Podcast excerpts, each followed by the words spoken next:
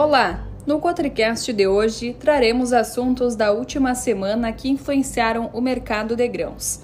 Na última semana, o contrato futuro de soja com vencimento março ficou estável, sem direção definida. As cotações da oleaginosa encontraram suporte após a geada que atingiu parcialmente lavouras de soja na Argentina, acrescentando prêmio de risco às cotações. Após ser noticiada a geada, surgiram preocupações sobre qual a dimensão das perdas produtivas pelo evento climático.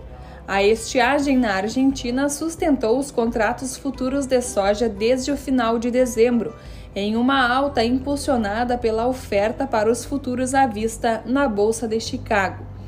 No Brasil, apesar da alta na Bolsa de Chicago, os preços nas principais praças tomaram caminho contrário e operam em queda.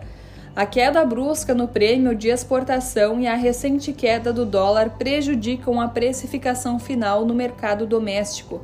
Por outro lado, a colheita de soja no Brasil segue ganhando ritmo e se encontra em aproximadamente 30,3% das áreas cultivadas, ainda com um pequeno atraso em relação à média histórica de 31,4%. A soja deve se manter acima da linha de tendência com um salto no farelo, impulsionando as margens de esmagamento da América do Sul.